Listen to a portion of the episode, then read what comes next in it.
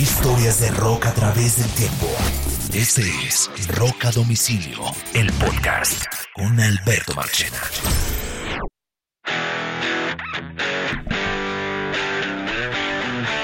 Bienvenidos a Rock a Domicilio, el podcast. Esta es una versión extra del podcast que nos han pedido muchos de los oyentes eh, a raíz de la cancelación de un festival en Colombia muy importante eh, que se llama el Jamming Festival.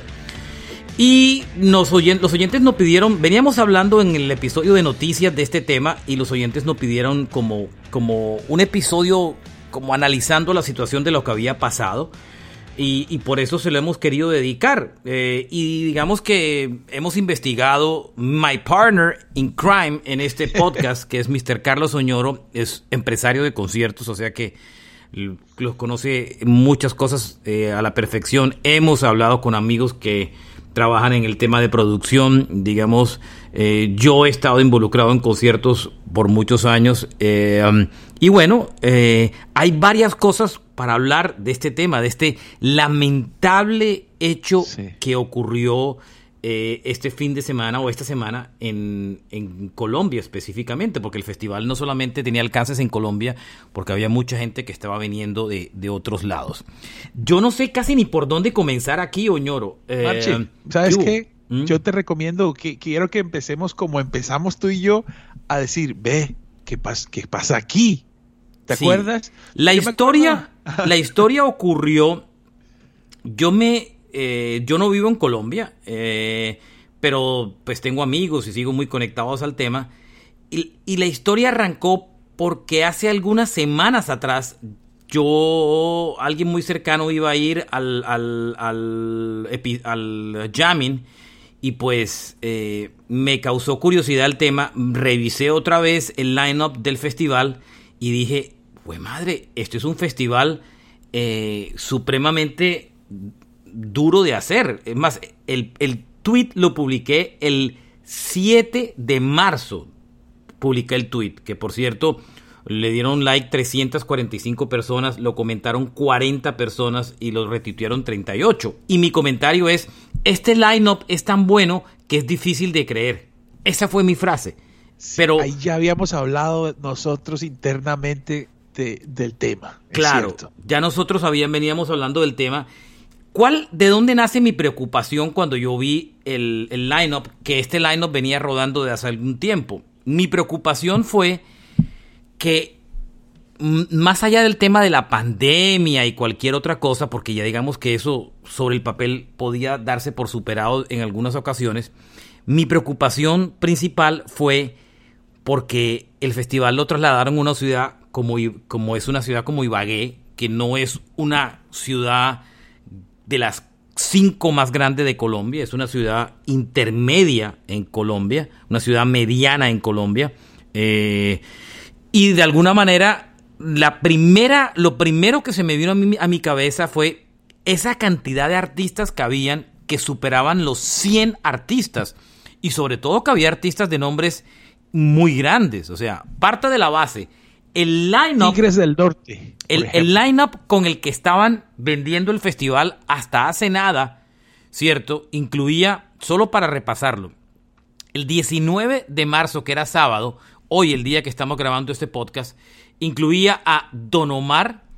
Voy a leer los nombres grandes, no voy a leer los pequeños, voy a leer los artistas más reconocidos. Cuidado, Don Omar, Caifanes, Shaggy, Ñejo, Silvestre Dangón, Orillas, Ryan Castro, que no lo conozco, Richie Ray, Bobby Cruz, eh, Los Pericos, eh, Los Toreros Muertos, Prisioneros, La Mosca, Guayacán, Wilfrido Vargas, Ricarena, Inspector, Los Calzones, Desorden Público, Kim Chango, Mauro Castillo, Um, eh, que había más por ahí, Delinquent Habits, Los Petit Felas, eh, a ver, a ver, de nombres conocidos, por lo menos para mí. Eso es un solo día.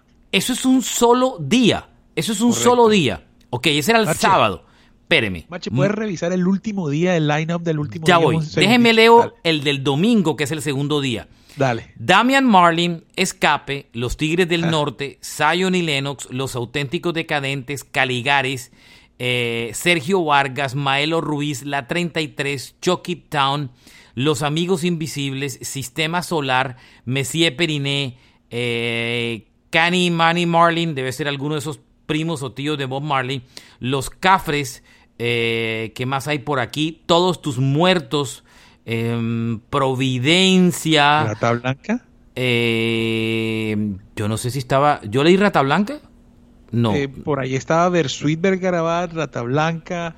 Eh, pues, eh, los tengo en la mente porque son artistas con los que toda la vida trabajé. Bueno. Bueno, me voy al lineup del lunes. Black Eyed Peas, Farruko, UB40 featuring Ali Campbell. Quiero aclarar que la UB40 hay dos UB40s. Uno que es como el nombre original y otro es Ali Campbell eh, que es el cantante original del grupo. Eh, es el que vino a Barranquilla en unos carnavales. El que vino a Barranquilla en unos carnavales, correcto. Que cantaba con otro de los integrantes del grupo que murió. Original. Eh, que murió en enero. Ali Campbell es el cantante original. Sean Paul, Molotov, Enanitos Verdes, eh, Cultura Profética, Panteón Rococó, Rata Blanca, Rawayana, Piso 21, Nietzsche el Gran Combo de Puerto Rico, Herencia de Timbiquí, um, Eddie Herrera, Jason Jiménez, Magic One de Proyecto 1, Aterciopelados, Vilma Palma Vampiros, Miguel Mateos, eh, Vicente García, La Mala Rodríguez, Versuit de Garabat, Apache, El Gran Silencio, Fidel Nadal, los tres, Kraken. Los tres ah. de Chile, hágame el favor. Entonces, los tres de Chile. Con este lineup fue cuando lanzaron edición 2022, porque tengo la publicación que dice Festival 2022, con este lineup salieron a vender boletería del evento. Entonces, eh, yo lo primero que vi, dije, esto en Ibagué, en Bogotá de por sí, logísticamente sería complicado. Por lo menos habría que tener dos o tres, tarimas, ¿cierto? Y, digamos que la logística en Bogotá es ardua, pero se logra inclusive en una ciudad como Medellín, Cali, hasta, hasta Barranquilla, hasta Barranquilla, por capacidad hotelera y todo. Pero yo cuando vi Ibagué, no solamente por la capacidad hotelera de Ibagué, que entre otras estaba revisando hoy eh, muy temprano, y la capacidad hotelera estaba al 100%, al 100% según Cotelco, eran 6.500 camas y 36 hoteles disponibles. O sea, 36 hoteles para 100 artistas. Háganse una idea que cuando estos grupos viajan, en promedio viajan 20 personas por artista. en promedio. ¿Ah? Por ejemplo, el Gran Combo, el, grupo Nietzsche.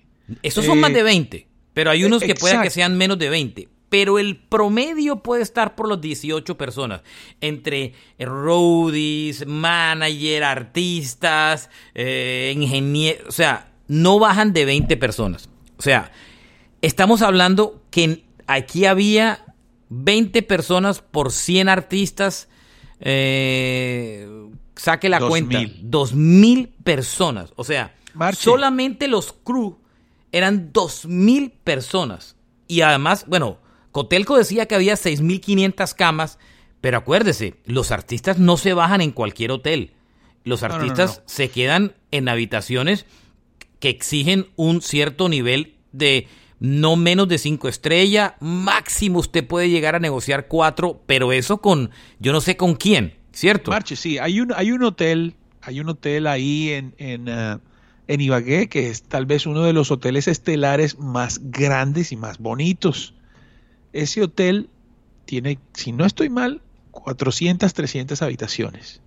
Entonces, eh, y de ahí para allá hay otro más. lo recuerdo porque eh, hice una gira por toda Colombia con Mago y ellos se quedan en los mejores hoteles, o por lo menos eso es lo que hacíamos nosotros para ellos. Claro. Entonces, eh, ese hotel es el mejor ahí y hay otro más al otro lado de la ciudad. tú acabas de decir que hay seis mil y pico de camas eso yo no digo yo, eso dice Cotelco. Ahora, camas es que pueden ser desde hostales, pero usted no puede bajar artistas ahí, ¿cierto? Exacto, pero, pero ojo ahí, ahí hay otra cosa, ¿no? Se decía que eran 150 mil personas en los tres días. Ahora, súmele, perdóneme, no, estamos hablando de cruz, súmele Correcto. logística, súmele gente de montaje, policías. súmele ahí. Y después súmele la gente que iba a ir al evento. Y los Cierto, de los por- negocios. Porque Ibagué no es, un, no es una ciudad para devolverse el mismo día. El aeropuerto de Ibagué no, no sé hasta cuánto de para estar sacando y metiendo gente Es que eh, eh, entrando y viniendo. O sea, Justamente ahí es donde está el primer. Yo cuando leí el lineup y me imaginé ese lunes, ese lunes justamente Marchena, porque ese es el lunes de Operación Retorno. Es imposible mandar a un artista de regreso en Operación. A menos ¿Cuánto que hay no de Ibagué a Bogotá? en absolutamente. ¿cuánto hay de Ibagué a Bogotá? Depende, pero yo le pongo unas tres horas y media. Eso calculo yo. Normal, normal, sin puente, sin, Sin, Operación puente, sin nada. Con puente sería más complicado. Entonces, Entonces, bueno, listo. imagínate, imagínate O sea- esa vía, Elsa, el lunes, toda eh, colapsada por la gente volviendo, y ahora vámonos para el aeropuerto, a un 311, a un el avión de Colombia, el, el Airbus 311 le caben, en la edición más grande le caben 156 personas, estamos hablando de 2.000 entre 3, entonces estamos hablando de transportar diariamente eh, 800 personas, Machena. es cuando usted, se- 700 es cuando usted con dos dedos de frente, Ya, de una. usted dice, esto es imposible. Y eso fue lo que yo hice. Vea, yo dije, di- vi ese lineup y yo dije, esto es imposible. No solamente si tenían o no tenían el dinero para traer los artistas, eso es otra historia. Logísticamente, en esa ciudad era imposible. Y eso que lo pensaban hacer en el sitio de su amigo Gustavo Bolívar, el hotel este, eh, eh, allá era donde originalmente lo iban a hacer. Imagínese donde lo hubieran hecho allá. No es mi amigo, pero sí lo admiro mucho, Machena. Bueno. ¿Sabes qué? Ellos- pero ellos tienen otro sitio, porque ellos supuestamente el concierto es en Mosquera.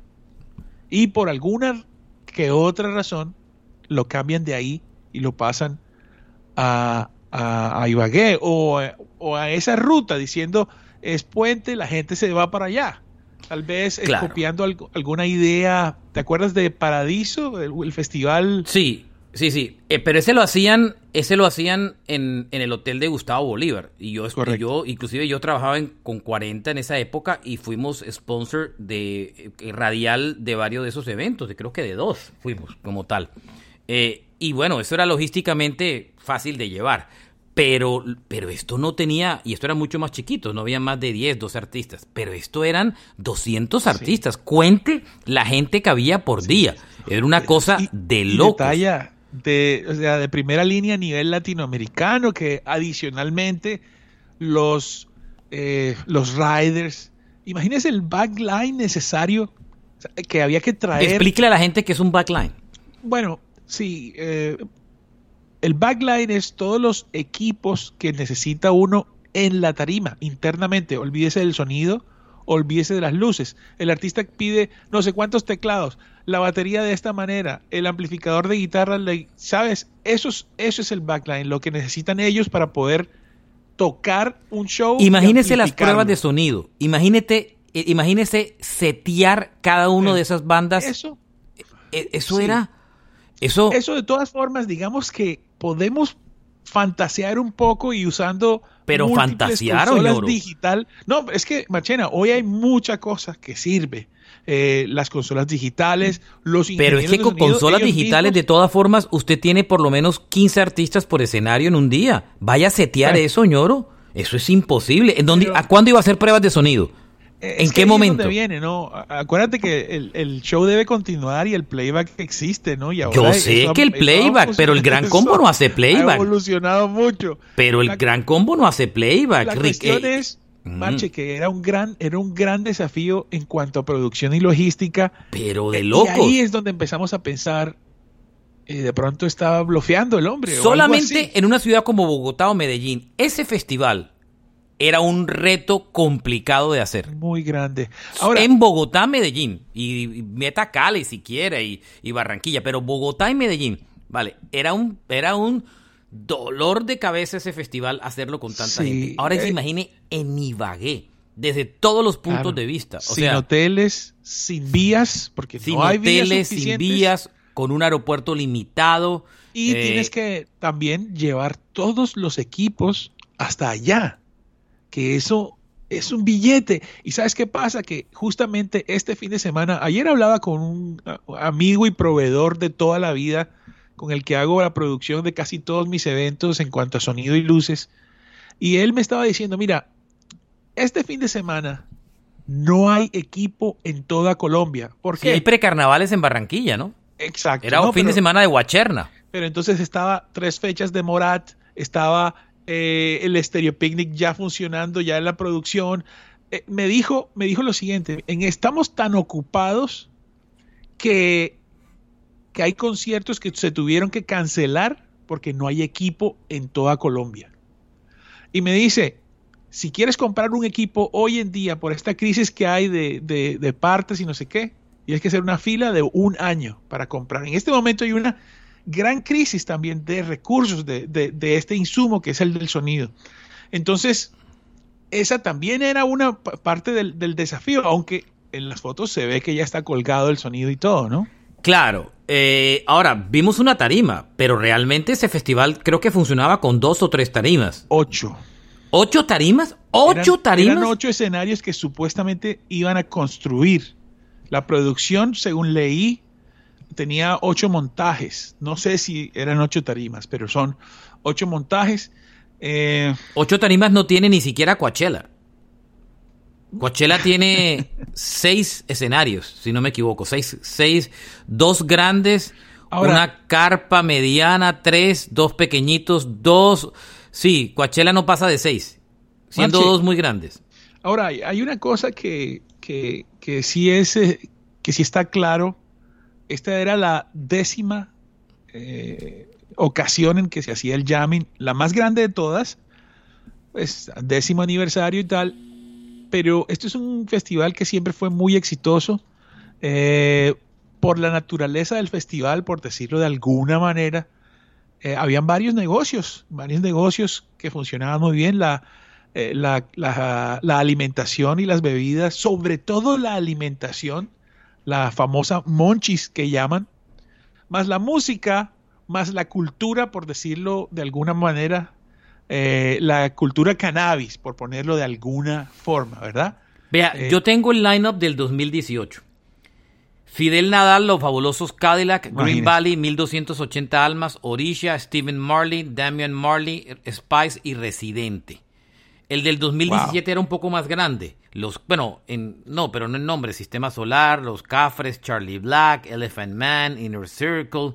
Esto venía creciendo, pero es que el salto que habían dado, el salto que dieron fue... Los 10 años. Ah, Digamos que es una mezcla de los 10 años del festival, pero adicionalmente una manera, eh, desde, mi, desde mi mente de empresario, tratando de ponerme los zapatos en la mente del empresario del jamming, es una manera no solamente de celebrar los 10 años, sino de, de hacerle un contrapeso al, fantasma, al, no, al fantasma de la pandemia. Nosotros, es decir, como, como tratando de decir, vamos a ser los primeros en salir después de pandemia y mire el, el cartel que tenemos. Marchena, nosotros también habíamos hablado del festival hace tiempos y tú lo dijiste al aire. Ese festival ya está soldado, de eso no tiene problema. ¿Te acuerdas? Pero eso parece que no fue tan cierto. Porque, Ajá, ahora, ajá. la gente, por ejemplo, suele hablar de que este es el Fire Festival de Colombia. El, quiero poner en contexto la historia. El Fire Festival fue un festival que se inventaron unos tipos en Estados Unidos que iban a hacer el lanzamiento de, una, de un app. Y en ese app decidieron hacer un concierto. Al final, el concierto se volvió más grande que la app y ya no fue un concierto para lanzar la app, sino fue un concierto como tal. El negocio ya no era el lanzar la app, sino el concierto. Invitaron a celebridades que fueran como influenciadores del evento y el evento era como en las Bahamas, si no me equivoco. Al final, el mismo día del evento alcanzó a llegar gente y lo cancelaron. Pero esto era unos costos brutales. Y eso hay un documental Sí. en Netflix muy bueno. La diferencia embargo, que yo Marche, quiero aclarar versus el, son conocidos, ¿no? versus el jamming, que quiero aclarar, estos tipos terminaron presos y todos, están presos creo. La diferencia que quiero aclarar de esta historia es que esto es un festival, esto no es un fire porque este festival llevaba 10 años. O sea, esta Correcto, gente no estaba improvisando. O sea, Sí. llevan 10 años Eh, inclusive tengo entendido... Pero antes Casa Babilón existe hace mucho tiempo. Claro, y tengo entendido que inclusive ellos tuvieron algo que ver en un inicio con cosas del picnic o compartían ciertos eventos con, con la misma gente. Había una conexión como tal. O sea, esto no son ningunos nuevos, eh, novatos, ni pintados en la pared, que es lo que uno, uno no deja de sorprenderse. Pero bueno, eh, a mí la verdad, cuando yo vi el lineup, yo dije, logísticamente me parece un tema complicado. Yo alguna vez lidié con, con ellos estando en 40 cuando hicieron uno de esos festivales y nos propusieron una alianza esas de radio, la hicimos y bueno, salvo uno que otro inconveniente rodó relativamente bien. Yo no fui al festival, debo admitirlo. pero... ¿Mm?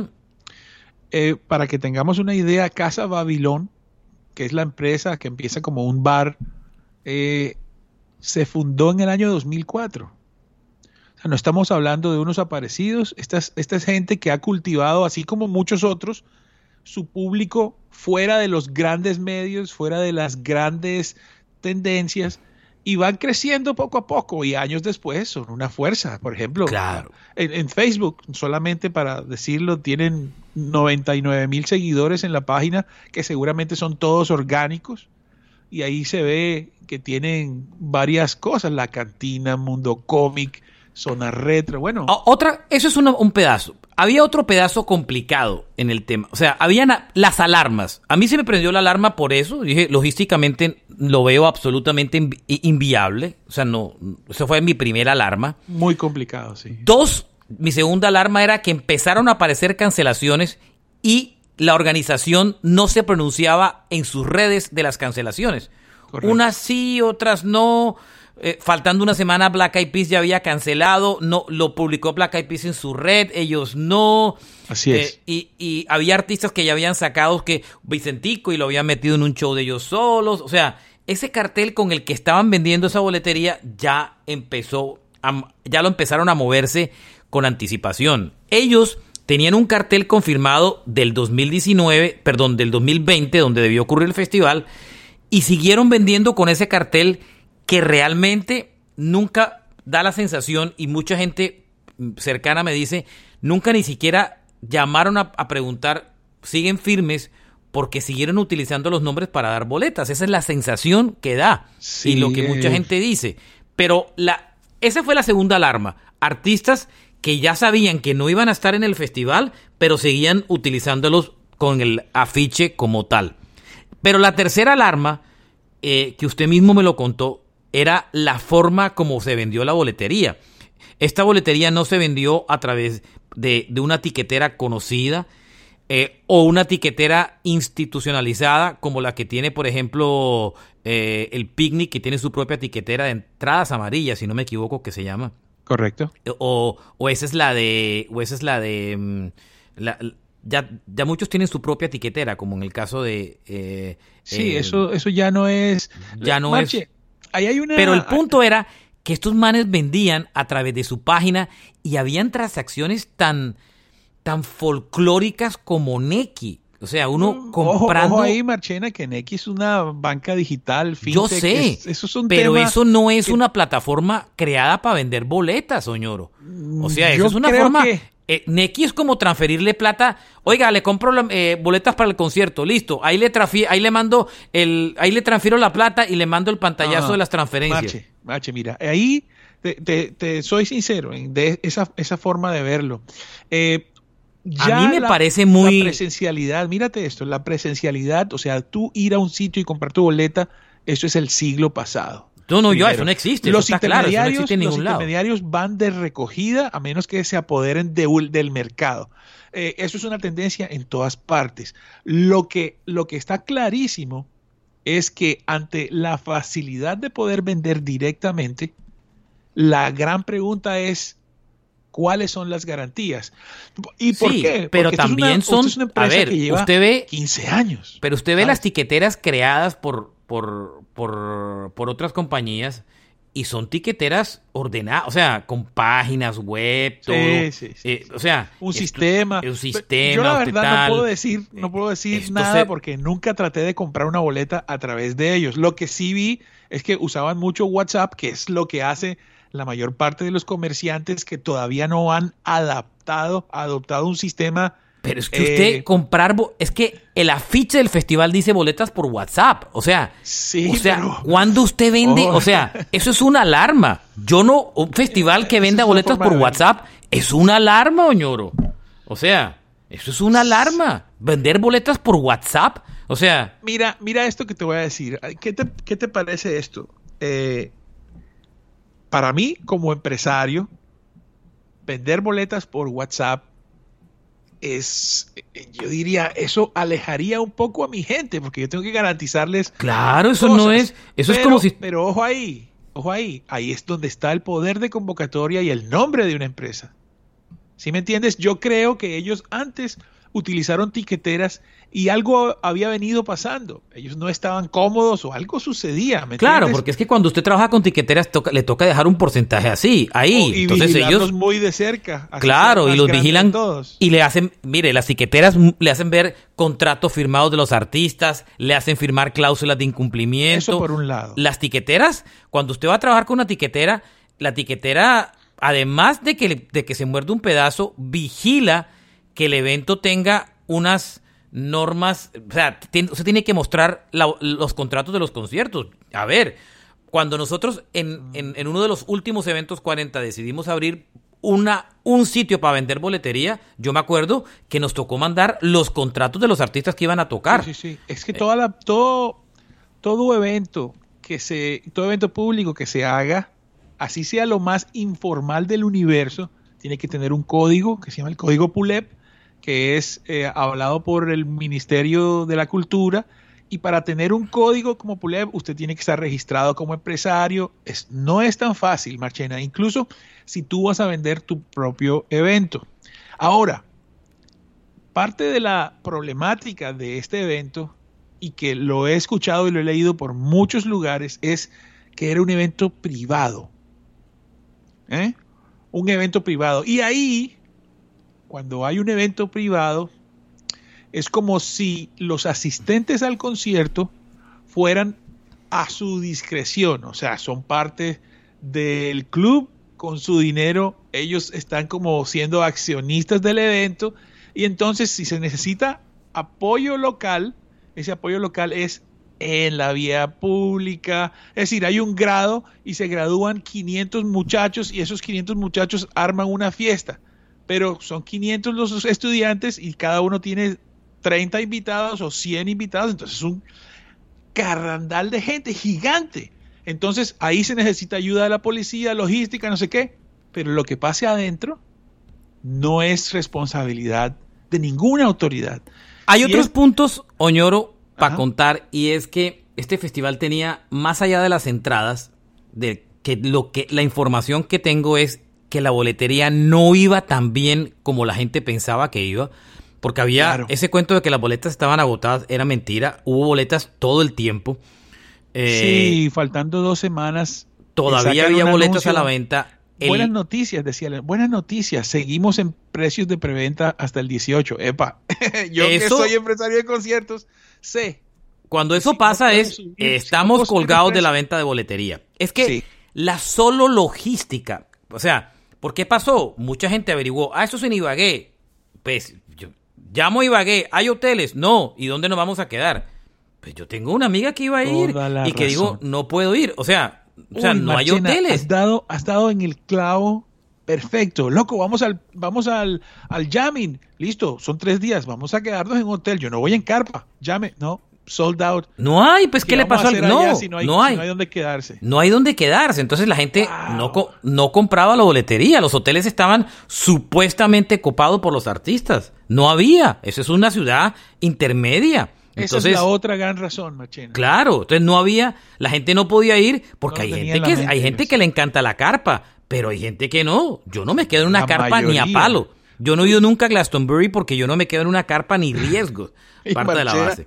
Imagínate tú, la gente yendo a ver a los Tigres del Norte, las, las bendecidas, pero este. Las bendecidas en carpas. Bueno. Eh, sí. Eso no tienen problema. Es alquilar una finca. de 21 años y. pero mire, esto era un tema, tema. Eso era. La entrada boletería era un tema. Había un dinero muy grande en, en, los sitios de comidas. Expliquémosle a la gente para que entiendan cómo funcionan los sitios de comida. Uno vende los puestos de comidas en un concierto. Uno vende las concesiones de comida.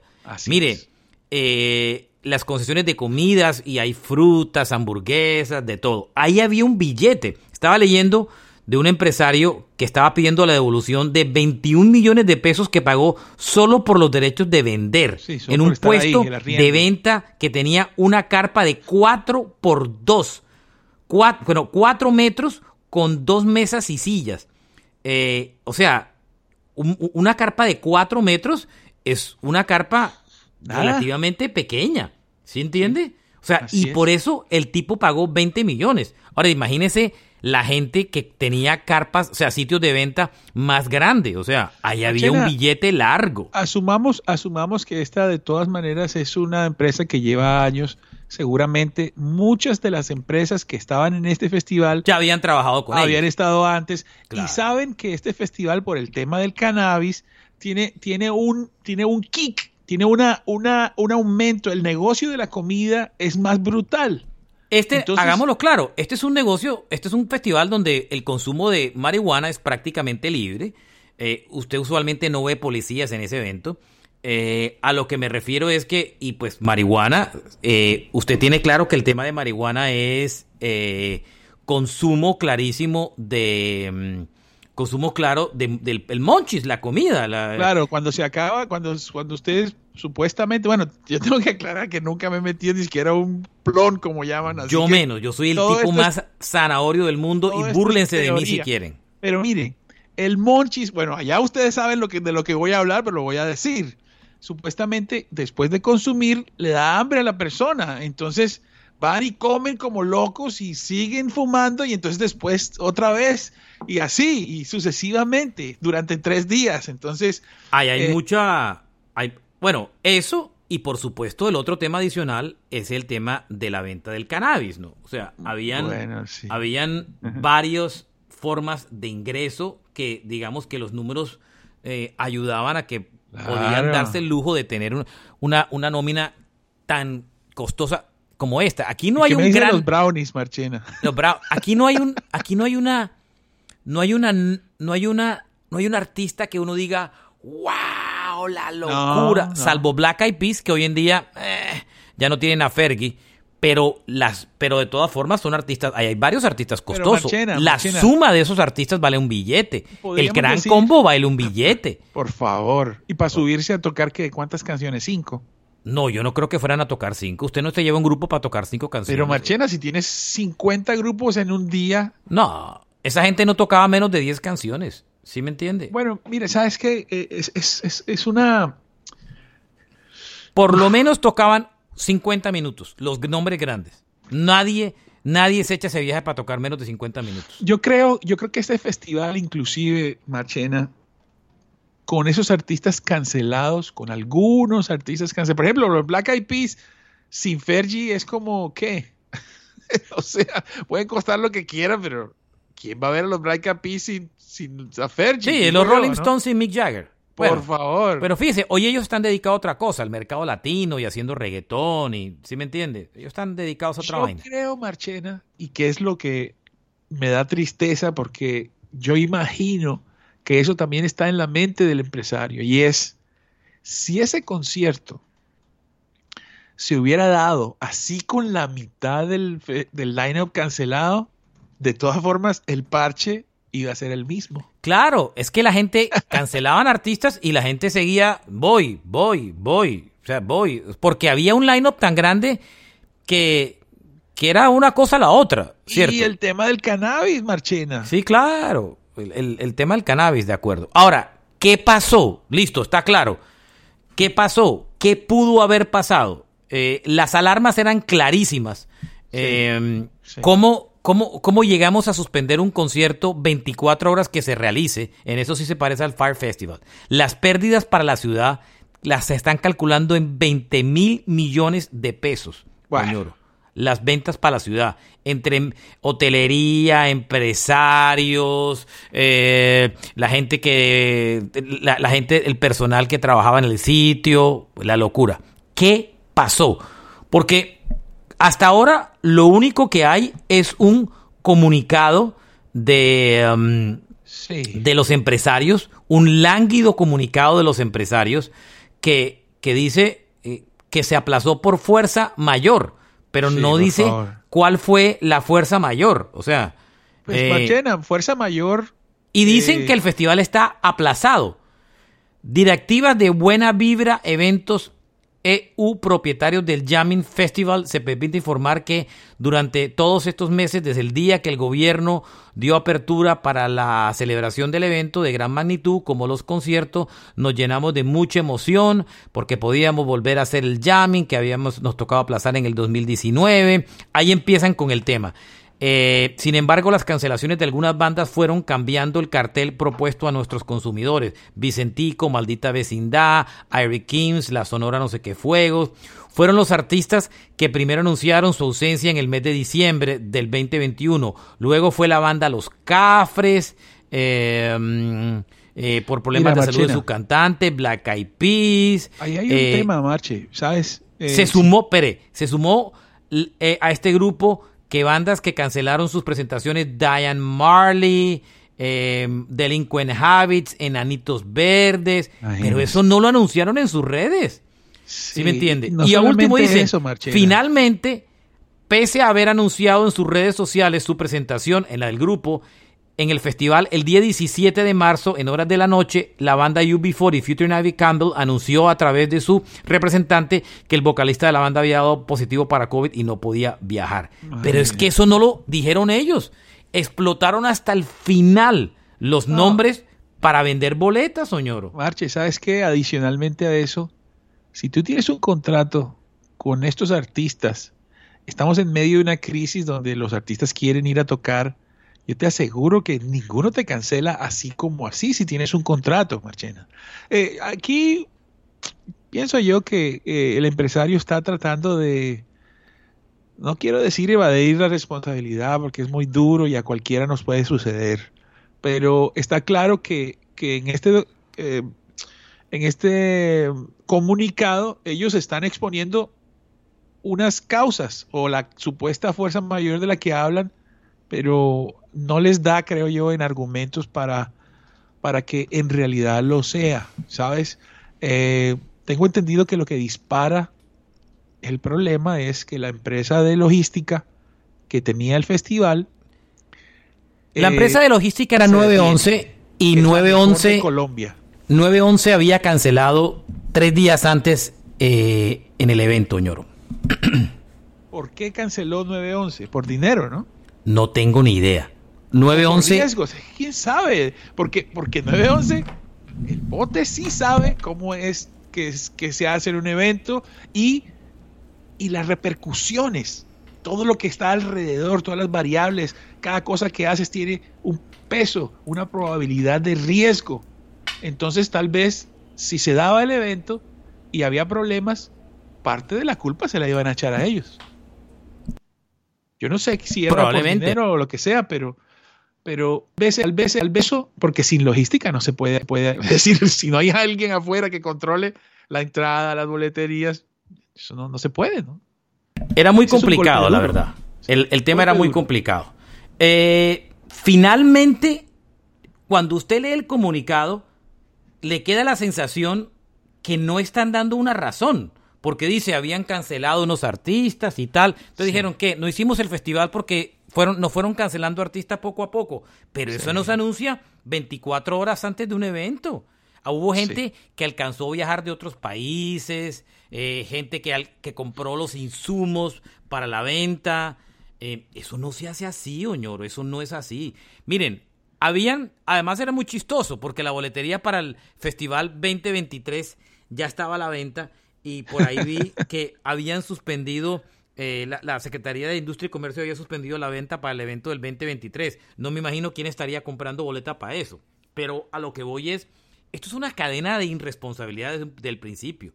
O sea, esta crisis no debió estallar un día antes del evento. No estalló. No, y ese es, es, una, es algo muy diciente, Marchena. La única razón para no hacerlo antes, pues son dos razones. La primera es captar lo más que se pueda. Lo más que se pueda, claro. Y la otra es a como dé lugar a hacer el evento. También. Yo no creo que sea, no creo que sea una señal de, de, de, de todas formas lo voy a cancelar y voy a recogerla. Yo no creo que esa sea. Eh, eh, yo estoy seguro o casi seguro que si ese evento se da así, con problemas en el line-up, con problemas en logística, con, al final después de todo el ejercicio donde hay cuatro diferentes negocios, ese concierto iba a dar dinero para la organización, para claro, los restaurantes, lo hablamos, para los había... dealers, para toda la ciudad.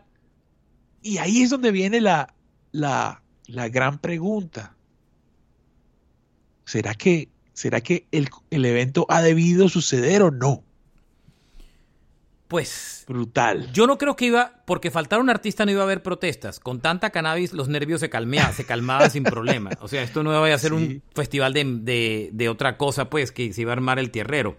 Pero a lo que me refiero es que para mí hubo dos claras malas intenciones. Uno, vender boletería hasta el final utilizando nombres de artistas que ya estaban cancelados.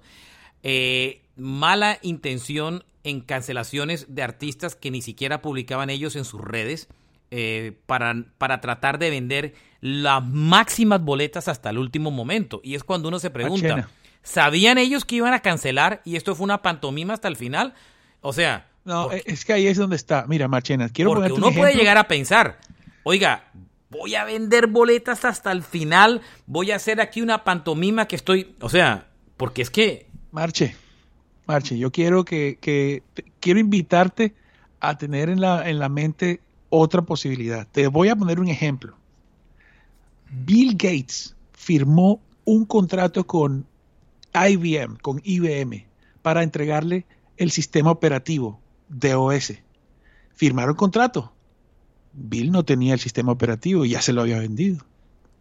¿Sabes? Es un tema, es un tema, los negocios, los negocios y los Pero sabemos, ¿a qué viene ese tema de Bill Gates, señor? ¿Qué eh, quiere decirme con eso? Que, que gran parte de los negocios son también apuestas.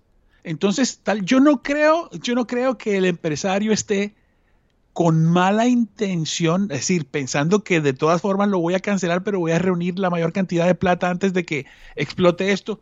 Yo no pero creo. Es que, yo, yo creo es que, el empresario. A mí esperó... lo que me hace pensar eso, ñoro, es Ajá. que habían artistas que habían cancelado y ellos no lo publicaban en sus redes.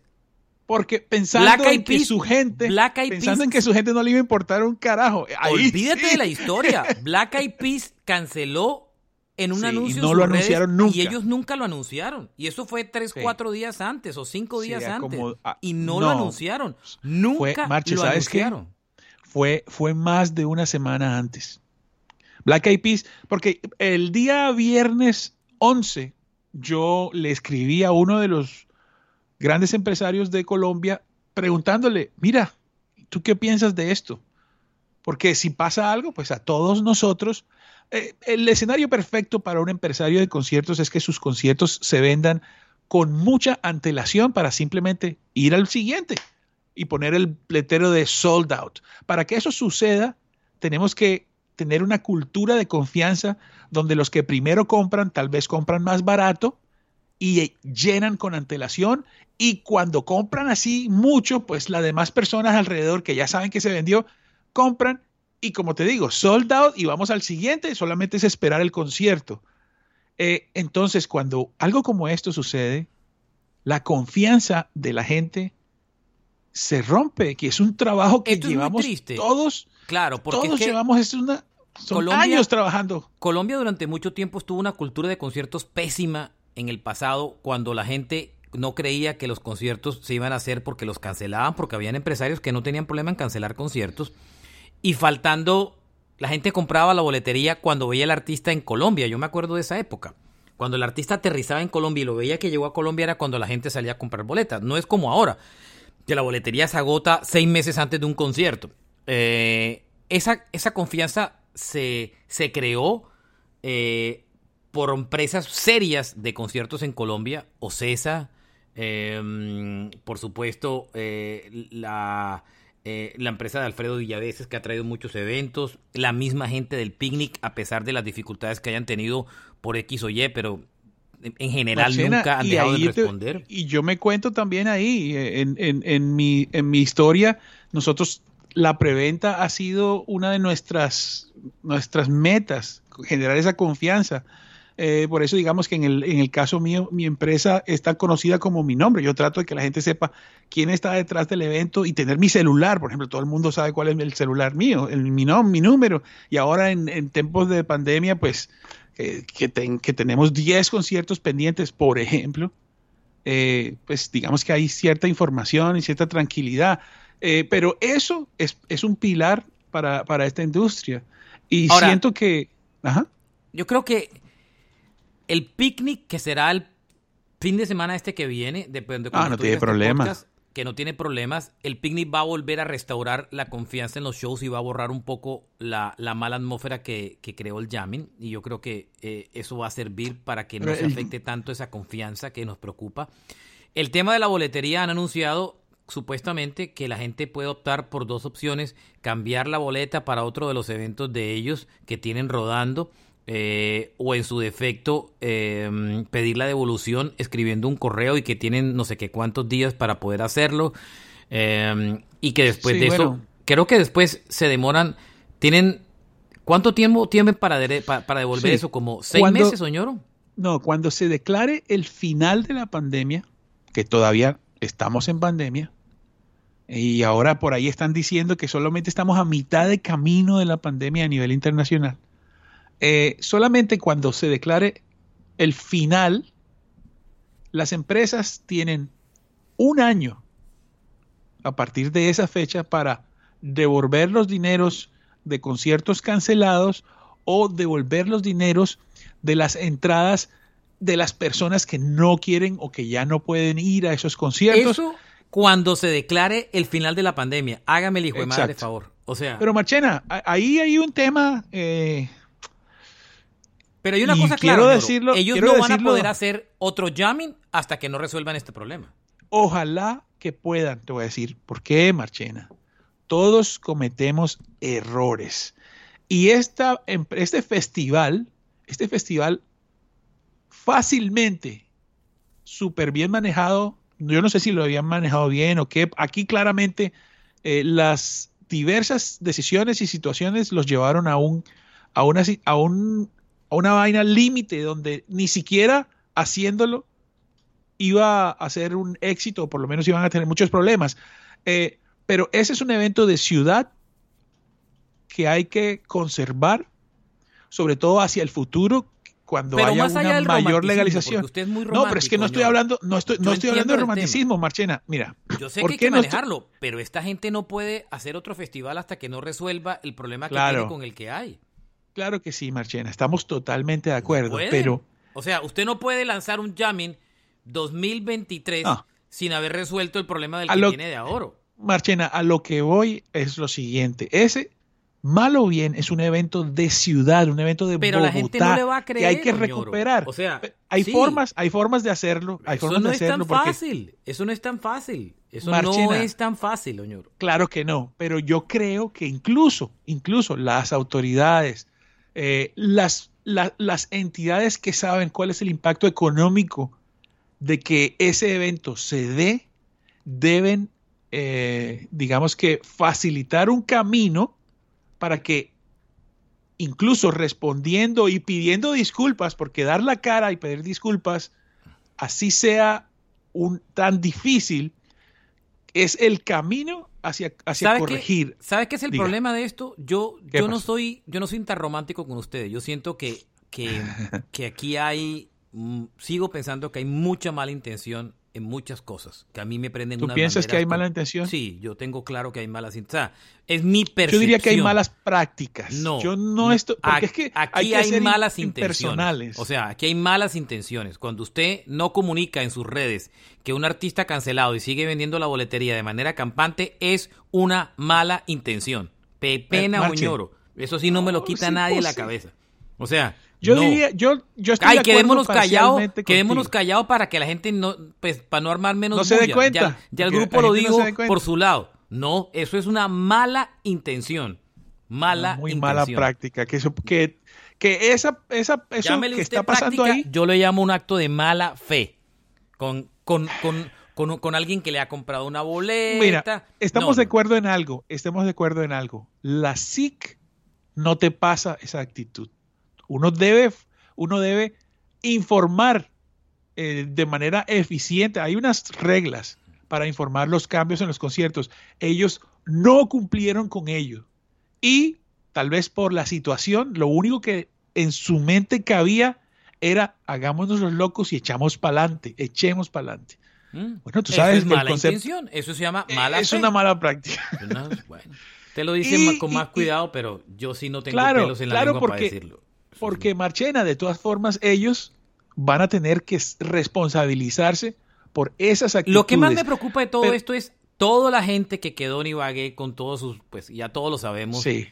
E, es muy el negocio paralelo. Porque no es solamente el, el, el, el eh, la persona frustrada, el oyente frustrado que llegó a ir a un evento y no pudo ir, me escribía un oyente, uno de los escuchas del podcast y me decía, este era el regalo de aniversario de mi esposa, habíamos comprado las boletas, y, ella lloró el día de que el tema pasó, no sé si usted vio el post que, que, que al que escribieron ahí, eh, pero es que ese es, bueno, listo, pero toda la gente que tiene dinero y en el man, ciudad. Y el man tiene los arriendos de esos puestos de comida. Y ahí... ese, tienen que devolver dinero de boletería, dinero de los arriendos de los sitios. Eh, y entonces, si no devuelve, si no devuelve los arriendos porque no prestó el servicio, ahí ya hay una estafa. O sea, hay, hay, hay, hay muchas cosas que claramente, eh, claramente hacen que el futuro del, del, tanto de la empresa como del empresario estén un poco oscuros. Pero Marchena. Yo no le veo futuro. Yo le digo, pero este festival la peor, no lo hacen más. Se la lo peor, se lo digo. Eh, eh, este lo más posible, no lo hacen más. Es lo, más posible. Pero te digo una cosa, Marche. Mm. La peor de las intenciones y a veces la más eh, lógica, entre comillas, es haberse volado. Y me parece que no está volado.